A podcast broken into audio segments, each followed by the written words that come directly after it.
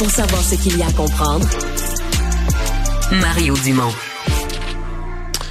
Quand on promène son chien, le chien peut découvrir toutes sortes de choses, dont un os dont un os, Mario, euh, on le sait, hein, c'est peut-être un cliché, mais c'est vrai, les chiens raffolent de trucs à grignoter comme ça. Et c'est une histoire qui a commencé il y a deux ans en France, dans la forêt de Montoulier, euh, dans la région du Hérault. Et là, on se promène du côté d'un homme, Monsieur Damien Bochetto, qui est avec son chien. Et là, son chien, sur le bord d'une espèce de falaise, trouve un os, justement, petit morceau d'os qui dépasse.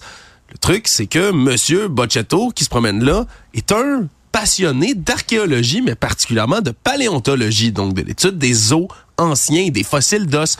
Et lui savait qu'en se prenant avec son chien, il y avait des chances de peut-être faire des bonnes découvertes. Et là, ça fait deux ans ou presque là que le temps a passé et qu'on a avec lui et ses collègues, ils ont commencé à déterrer et déterrer, déterrer l'os qu'ils ont trouvé, parce qu'un os est devenu des os, et d'autres os, et d'autres os encore, jusqu'à ce qu'ils constatent, mais bien évidemment, qu'il y avait là un squelette de dinosaure au grand complet qui se trouvait sur place. Puis pas n'importe quel dinosaure, on parle d'un titanosaure, là. Un énorme, énorme, énorme, c'est pas moi qui invente le terme, là. C'est bien le modèle du titanosaure, grand herbivore, donc, qui a vécu pendant le Crétacé et qui a presque jamais été retrouvé avec un squelette complet. Et c'est pourtant ce qu'on a trouvé à cet endroit-là grâce à son chien.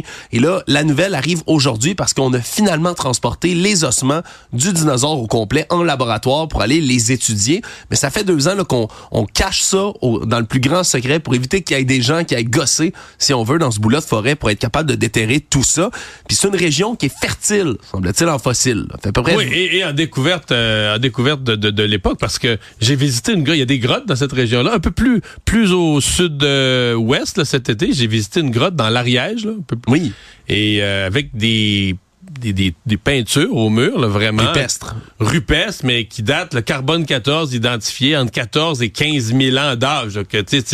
C'est quand même frappant. Tu ça, a été peint, ça a été peint par des gens il y a 14-15 000 ans. C'est encore là. Évidemment, c'est protégé. Il n'y a pas de pluie. Tu es dans une grotte. C'est protection totale.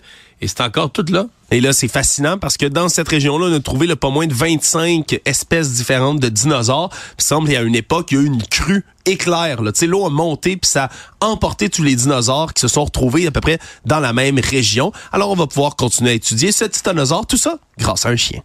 Merci Alexandre.